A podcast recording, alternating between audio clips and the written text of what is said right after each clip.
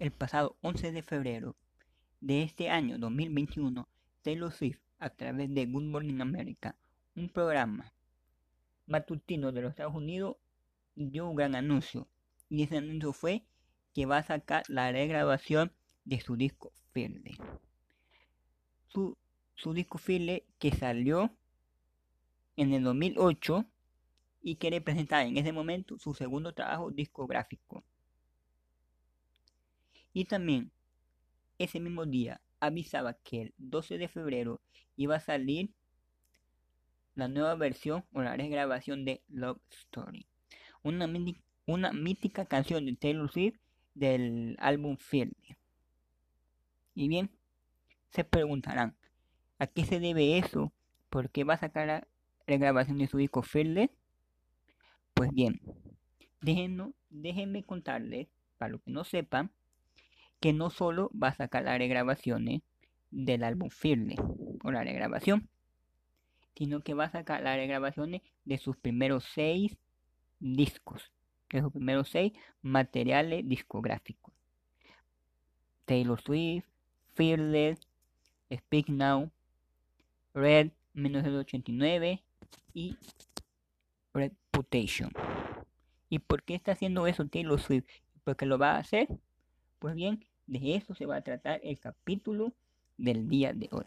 Vamos a estar hablando, vamos a estar platicando sobre las regrabaciones de los discos, álbumes y de la música de Taylor Swift. Así que acompáñenme en este nuevo capítulo, en este nuevo episodio de su podcast favorito, otro fan de Taylor Swift. Bien, es un gusto estar aquí nuevamente con ustedes.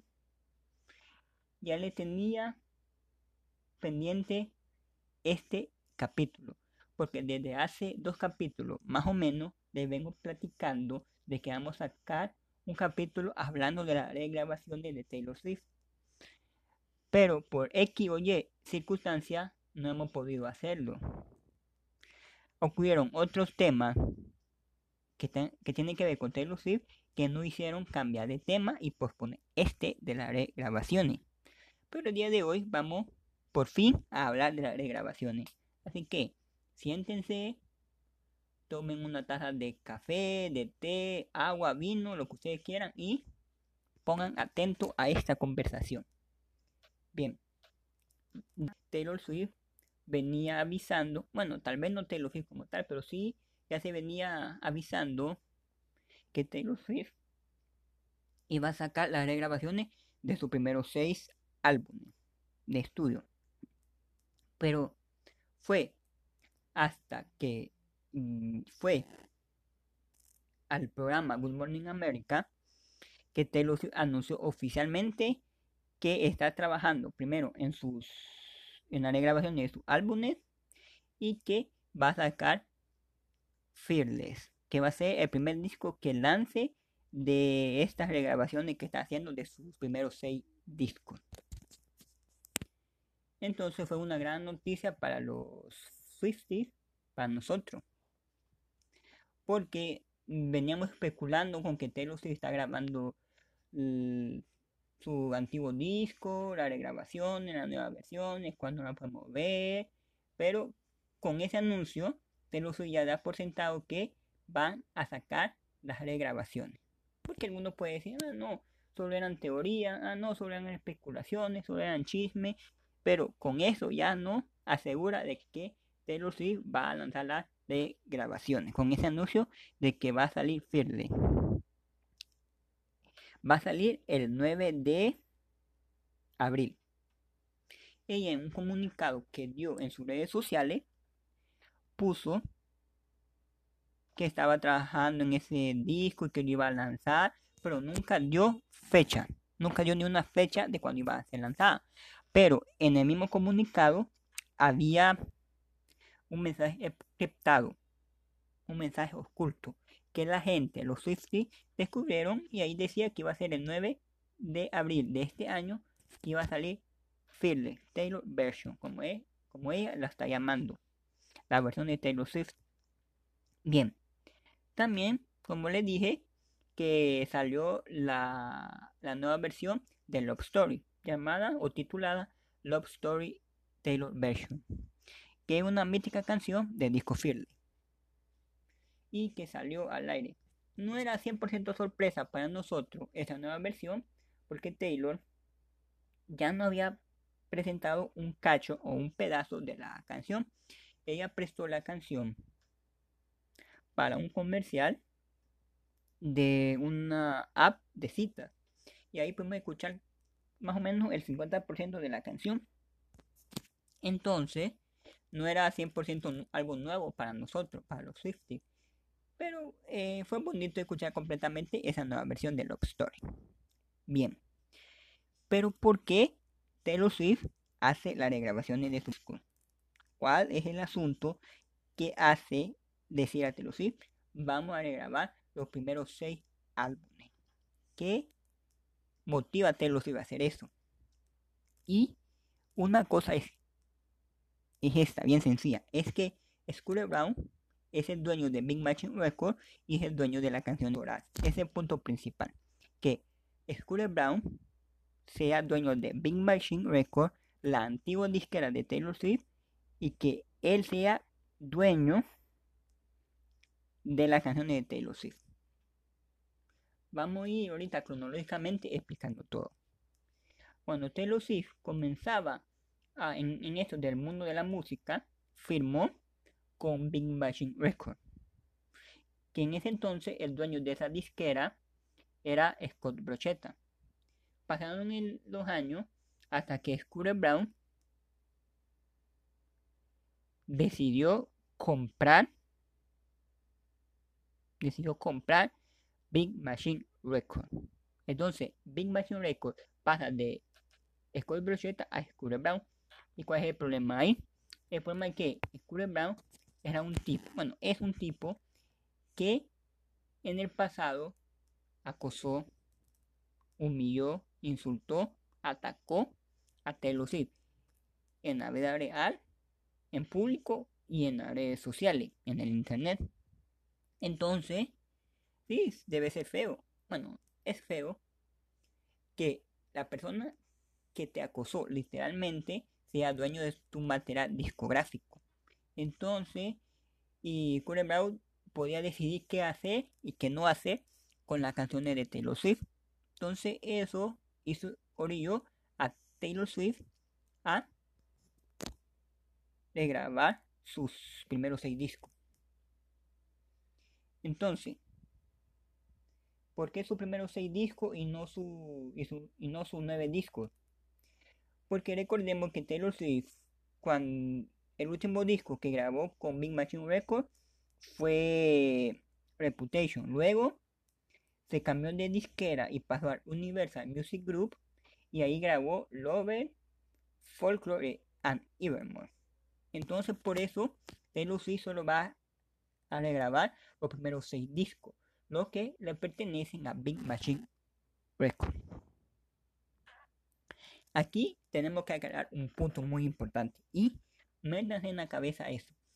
Mucha gente se queja de que Taylor Swift no es dueña de su canción y dicen cosas como que injusto que el artista no sea dueña de su propia música si ella creó esas canciones, esos álbumes, el concepto, todo idea de, de ella. Que injusto que el artista no, en este caso Taylor Swift, no tenga el dominio de, de sus canciones. Porque hay que recordar algo. Cada vez que un artista va y firma un contrato con una disquera, este por lo general le cede un porcentaje de sus canciones. Por ejemplo, hay artistas que ceden el 50, otros que ceden el 30, otros que ceden el 70, dependiendo de las negociaciones que haga el artista en la disquera. Pero es sí o sí de ley que la disquera se queda con un porcentaje de sus canciones. Porque si no, la disquera no firmarían al artista. Si el artista dice, no te vamos a dar nada de mis canciones, entonces la disquera no ganaría dinero y por ende no firmarían a los artistas. Hay que dejar esto claro. Y en la historia de la música, a lo largo de los años, ha sucedido exactamente lo mismo. Que un artista firma con una disquera y la disquera tiene control de las canciones. Tal vez no el 100%, pero sí tiene control de las canciones. hay un caso famoso de Paul McCartney, el de los Beatles, que por mucho tiempo eh, estuvo pujando para comprar las canciones de, los Beatles. Porque él siempre declaró de que cuando firmó con la disquera que, con la que trabajaron, las canciones de los Beatles ya no le pertenecían a ellos. Entonces no podía hacer uso de las canciones y por muchos años, por mucho tiempo, estuvo peleando por comprar las sus canciones, las canciones de Beatles, los derechos. Y al final mmm, no lo pudo hacer, lo compró Michael Jackson. Michael Jackson murió y con el tiempo, actualmente creo que ya tiene el control de las canciones. Pero por mucho tiempo no, no tuvo el control de las canciones, era de la disquera que luego pasaron a mano de Michael Jackson porque Michael Jackson lo compró. Entonces, aquí es, aquí es el punto. El punto no es tanto que Taylor no tenga o no sea dueña de todos los derechos de sus canciones o no sea dueña completamente de sus canciones. El problema es el siguiente. Es que Scooter el dueño, sea el dueño de sus canciones, de su trabajo. Por ejemplo, se imagina que hay un tipo que te hace bullying literalmente en el colegio. Luego, pasan el tiempo y resulta que vos firmas con una editorial para sacar libro. Pero resulta que el dueño de esa editorial, con el tiempo, se vuelve aquel tipo que te estuvo haciendo bullying en el colegio. Entonces, va a sentir un poco feo de que el tipo que te hizo bullying en el colegio gane dinero a costilla tuya. No te va a gustar esto. Ese es el problema de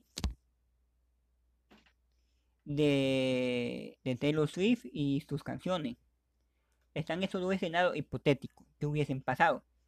¿Se imaginan que Scooter Brown nunca hubiera comprado Big Machine Records y que Big Machine Records o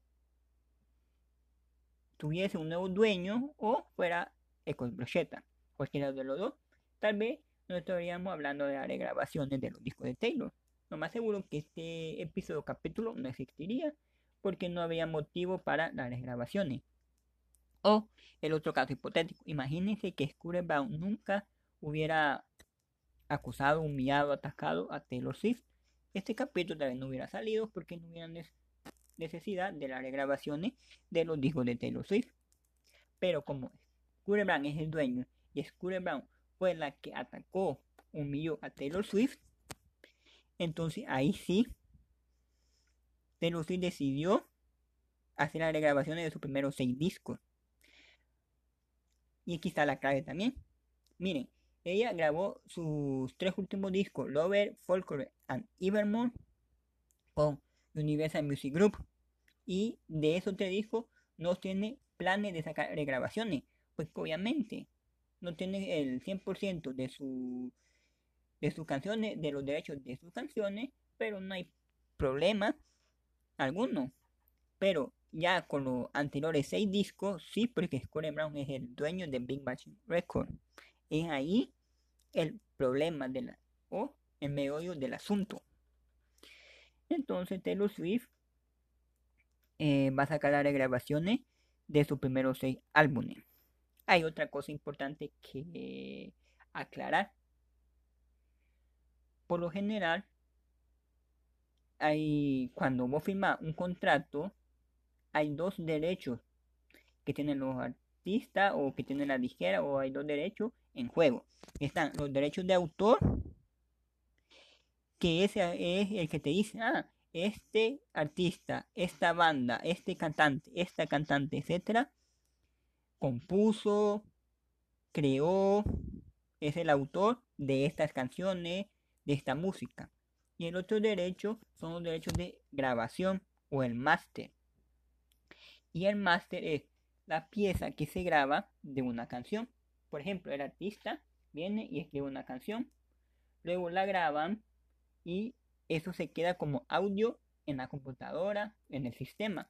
Entonces, ese audio es el máster, de donde se sacan las demás grabaciones para los discos, para mandarlo a la radio, etc. Entonces, lo, la disquera blindan ese máster. Blindan ese máster para que los artistas no puedan regrabar sus canciones. Incluso muchos artistas tienen en sus contratos que tienen prohibido las regrabaciones de su material discográfico. Porque si no, simplemente cuando el artista se cansa del, de la disquera o pasa algo, va y graba de vuelta sus canciones y no hay mucho problema. Bueno, sí, hay problemas porque otro trabajo más extra, más dinero extra y un montón de cosas, pero en principio no hay mucho problema. Entonces, lo entonces la disquera en su contrato, muchas veces en, en las negociaciones de su contrato, va la cláusula, cláusula perdón, de que los artistas no pueden volver a, grabar sus canciones. Pero pasa algo interesante con, con Taylor Swift, que obviamente no leí, no sé cuáles son los términos de Taylor Swift con Big Machine Records, cuáles eran, perdón, los términos, pero sabemos de que Taylor Swift tenía el permiso o podía regrabar sus canciones porque lo está haciendo. Si no, si no tuviera esa cláusula de que ella pueda regrabar sus canciones, no estaríamos hablando de las regrabaciones. No estaríamos hablando que, que va a salir el 9 de abril Fearless Taylor Version. No estamos hablando de eso. El contrato de Taylor por lo que se puede intuir en un contrato especial. Tiene cosas que un montón de artistas no tienen. Cláusula que un montón de artistas no tienen. Que desearían, que desearían tener. Entonces, Taylor Swift tiene los derechos para regrabar sus canciones y por eso que lo va a hacer. Decidió hacer eso porque Scooter Brown era el dueño de Big Machine Records y Scooter Brown no le permitía hacer prácticamente nada a Taylor Swift con sus canciones. Había una entrada de, de que Taylor iba a cantar. Se presentó y tuvo que cantar canciones de Lover porque no puede usar las canciones de sus primeros seis discos porque Scooter Brown no les permitió porque ellos tenían los derechos entonces ellos podían decidir si usaron que si Taylor podía o no usar esas, canciones entonces solo por hacerle la maldad a Taylor, a Taylor Swift Scooter Brown es un tipo que se ha ensañado con Taylor Swift hasta ese punto que no le permite usar sus propias canciones entonces por todo eso Taylor Swift decide hacer las regrabaciones de su disco. Obviamente, tuvo que esperar cierto tiempo porque por contrato y por otras cosas eh, no podía hacerlo tan inmediatamente. Tiene, que esperar un tiempo provisional. No sé cuánto es el tiempo. Pongamos un ejemplo, digamos que son 2, 3, 5 años. Ponerle por mucho, 5 años, 2 o 3, no sé. Y es por eso que también el disco Reputation lo puede grabar este año, pero para que salga a la luz tiene que esperar hasta 2022. Y así pasó con un montón de discos que Taylor lo podía empezar a grabar, pero que salían a la luz tenían que esperar ciertos tiempos, ciertos años. Entonces por eso hasta ahorita es que ya Taylor anuncia que está sacando los discos, anuncia fechas para su lanzamiento. Bueno, no nos ha dado fecha para lo para las grabaciones, pero está Fearless y dejó el mensaje encriptado, entonces ya ya puede ya pueden ver la luz ese material, esas regrabaciones, esas regrabaciones. Entonces es ahí la situación. No es tanto que Taylor no tenga control sobre sus canciones o que haya perdido ciertos derechos o cierto control sobre las canciones no es para eso, como ya le expliqué, a la mayoría de artistas les pasa. E incluso un montón de artistas eh, lo firman esos contratos voluntariamente y ya son super adultos, tienen un panel de abogados que lo asesoran, etcétera, etcétera. Entonces después venir y quejarte por eso, como que no mucho.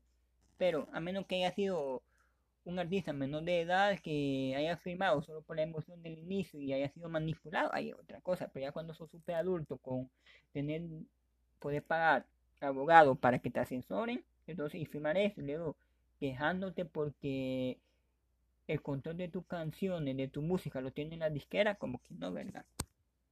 Pues bien, entonces, no sé eso es lo que va a pasar.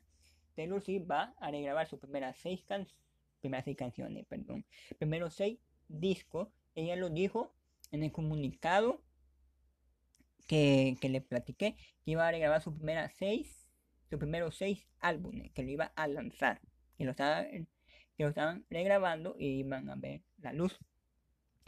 Entonces, cuando avisó lo de Fearless, todo emocionado, obviamente, porque Fearless ganó álbum, si no me equivoco, a mejor álbum en los Grammys, si no me equivoco. Entonces, wow, es un, gran álbum y, todo. Y cuando avisó los de Fearless, yo alguna noticia como extra. Dijo que iban a haber seis canciones extras en el álbum, que iban a ser 26 canciones. Y ojo, seis canciones nuevas. Ella dijo de que esas seis canciones son canciones que había grabado, que tenían cuando estaban grabando Files en el cuando estaban grabando Files hace mucho tiempo, pero que esas seis canciones no salieron en el álbum, fueron cortadas del álbum y ahora la van a introducir.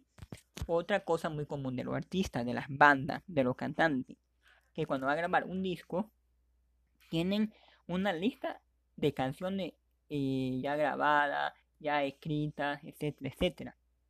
Y cortan esa lista y dejan algunas cuantas. Por ejemplo, hay artistas que tienen 15 canciones para un álbum y de esas 15 solo dejan 12, solo dejan 10, solo dejan 11 y además la quita y es muy común que en discos posteriores esas canciones que no, que no vieron luz se vayan introduciendo. O hay artistas de que recogen todas esas canciones que no salieron en ningún álbum o en un álbum específico y, y sacan un álbum propiamente de eso. Creo que Pink Floyd hizo eso de que no recuerdo en qué año que tenía muchas canciones de discos, tenía muchas canciones, perdón, que no habían salido en ningún en ninguno disco anteriores, pero que sí fueron grabadas en la época de, esa de esos discos anteriores y que fueron rechazadas, entonces las juntaron y hicieron un nuevo disco sobre eso, sobre esas canciones. Eh, Dark the Moon, Wall, tenían X cantidad de canciones, cortaron algunas y esas canciones nunca vieron la luz. Entonces la tomaron y lo hicieron. Y eso es lo que va a hacer Taylor Swift. Tiene seis canciones de que se grabaron, se hicieron, que se tenían preparadas cuando, eh, cuando estaban con Fearless, pero que nunca salieron, nunca no la incluyeron en el disco, en el álbum, y ahora van a salir a luz. Y eso es lo interesante. Porque algunos, y me incluyo, y me incluyo yo, teníamos como ese miedo de decir, eh, ¿qué de diferente van a tener las regrabaciones? ¿Van a ser las mismas canciones? ¿Van a ser el mismo concepto? Lo único diferente es que la voz de Taylor va a ser diferente. O va a tener algo nuevo, o va a ser literalmente lo mismo. No, yo tenía el miedo de que fuera literalmente lo mismo. Entonces, por eso, por ese lado no me emocionaba mucho. Pero ya que Taylor Swift avisa de que va a sacar seis nuevas canciones en Fearless, eso da pie a que, por ejemplo, en Spin Now saquen nuevas canciones, en Red saquen nuevas canciones, y así que en todos sus discos, eh, en las regrabaciones de su disco, en la nueva versión de su disco, o en la Taylor version de su disco, de sus primeros seis discos, que llame más la atención para gente como yo que estaba escéptica y decía, ah, las regrabaciones no van a ser tantas cosas nuevas ni va a ser algo no me emociono mucho como tal. Incluso se está barajeando de que Altuel que pueden colocar la versión de 10 minutos de Altuel. Para los que no saben, el año pasado vi una entrevista de Taylor Swift a, que le hicieron en, un, en el podcast de la revista Rolling Stone que ella afirmó de que la primera versión de All Too Well duraba 10 minutos. Y eso era como una teoría de los Swifties que ellos bromeaban, molestaban con eso de decir, pero Taylor Swift si existió una versión de 10 minutos de Altwell, otra persona decía, no, pero eso es solo un mito, solo una leyenda, pero Taylor Swift el año pasado lo confirmó, de que la primera versión de Altwell duró 10 minutos. Es, es común que los artistas, cuando graben, un, cuando graban una canción o compongan una canción, tengan X cantidad de minutos. Pero en el, cuando se estén trabajando y en la versión final, se acorten esos minutos. Por ejemplo, puede ser que una canción tenga 8 minutos originalmente, pero en remasterizaciones, en los trabajos finales de edición, se acorte y solo quede 4 minutos 30 segundos. Por poner un ejemplo. Y eso fue lo que le pasó a, a Altuel, que Altuel duraba originalmente 10 minutos y por todo el trabajo de postproducción, de edición, etcétera, obviamente se tuvo que, que acortar. Entonces, como Taylor avisó que iba a sacar 6 nuevas canciones en file, la gente diciendo, hoy sí vamos a tener los 10 minutos de Artwork que nos merecíamos, que no sé qué, que, que ah, y, y sería bueno ver eso. Entonces, son esos detalles, esas cosas que uno, como yo, sí lo emocionan para nuevas regrabaciones. Si solo es meter la misma canción en un disco, como que no llama mucho la, atención y como eh, la misma la misma situación da. Bien entonces así están las cosas. Taylor resumiendo rápido. Taylor Swift decidió de grabar sus canciones porque Scooter Brown un tipo que le hizo bullying que la atacó que la acosó compró Big Machine Records y va a hacer la regrabación de sus primeros 6 discos porque eso le pertenece a Big Machine Records. Y sus otros 3 discos que le pertenecen a Universal Music Group, eso van a quedar intactos, no lo van a tocar. Y que el, en abril 9 va a salir Fearless Taylor Version. Otro detalle. Otro detalle importante o reproducimos en Spotify canción de cualquier disco de los primeros seis discos de Taylor Swift o en otro en Apple Music o en otro servidor de música o cuando compramos el disco original y así eh, una parte de la ganancia se va a Big Machine Records por ende se van a Brown entonces lo que quiere hacer Taylor Swift es que con las nuevas regrabaciones, escuchemos las, las regrabaciones, las nuevas versiones y dejemos de escuchar las versiones antiguas. Por ejemplo, Love Story. ¿Qué hay que hacer? Escuchar Love Story, la Taylor version, en Spotify, en Apple Music, en todas las plataformas de streaming, para que así que dejemos de escuchar Love Story, la versión vieja, y que así nos genere dinero. Y la, y la versión que genere dinero sea Love Story Taylor version y todo eso se vaya para Taylor Swift porque si se escucha la versión vieja de Love Story el dinero se va para Big Machine o sea para Square Brown igual. Cuando compremos de manera oficial legal y así el disco Fearless el nuevo la nueva versión la Taylor version el dinero se va para para perdón para Taylor Swift pero si compramos de manera legal y todo en la versión vieja el dinero va para Scooter Brown. Entonces, es una jugada para que Scooter Brown no gane dinero, no gane dinero con las canciones o la música de Taylor Swift. Para eso que lo tengamos claro. Entonces, si vos tenés en una playlist guardadas canciones de Taylor Swift, del disco Taylor al disco Reputation, pues sepa que cuando salgan las regrabaciones esas canciones que tenés actualmente las cambié por las nuevas versiones para que así Taylor Swift gane el dinero y no gane Scooter Brown el dinero. Y cada vez que se reproduce una canción, por ejemplo, en Spotify, una parte va para la disquera y otra parte va para el, el cantante o el artista y otra parte se queda Spotify o, el, o la plataforma la plataforma de música. bien? Entonces, este es el capítulo. ¿Qué opinan ustedes? ¿Están emocionados por las regrabaciones que se vienen? Eh, cuando salió Love Story, ¿ustedes encontraron una sustancial diferencia o no encontraron ninguna diferencia? ¿O fue mínima la diferencia que encontraron? Porque cuando yo lo escuché, no pude, no pude encontrar la diferencia. Hasta fue como la cuarta vez, creo, que la escuché la nueva versión de Love Story, que sí pude notar una ligera, un, ligero cambio, una ligera diferencia por ahí, nada. Entonces, ¿qué opinan de todo ese tema?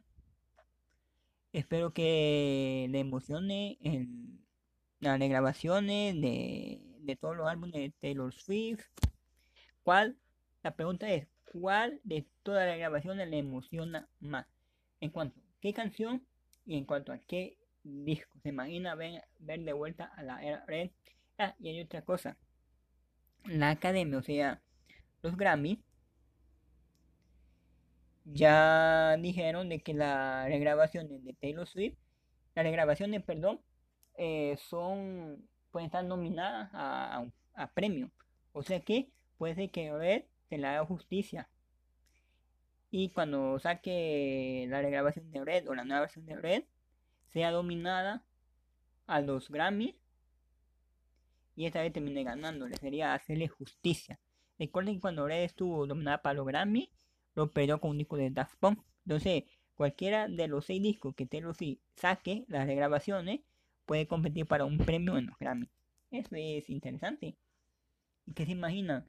Imagina que Taylor Swift gane con Fearless eh, con la nueva versión gane eh, el álbum del año, igual como lo hizo cuando ganó Fearless en, en su momento, ¿se imaginan?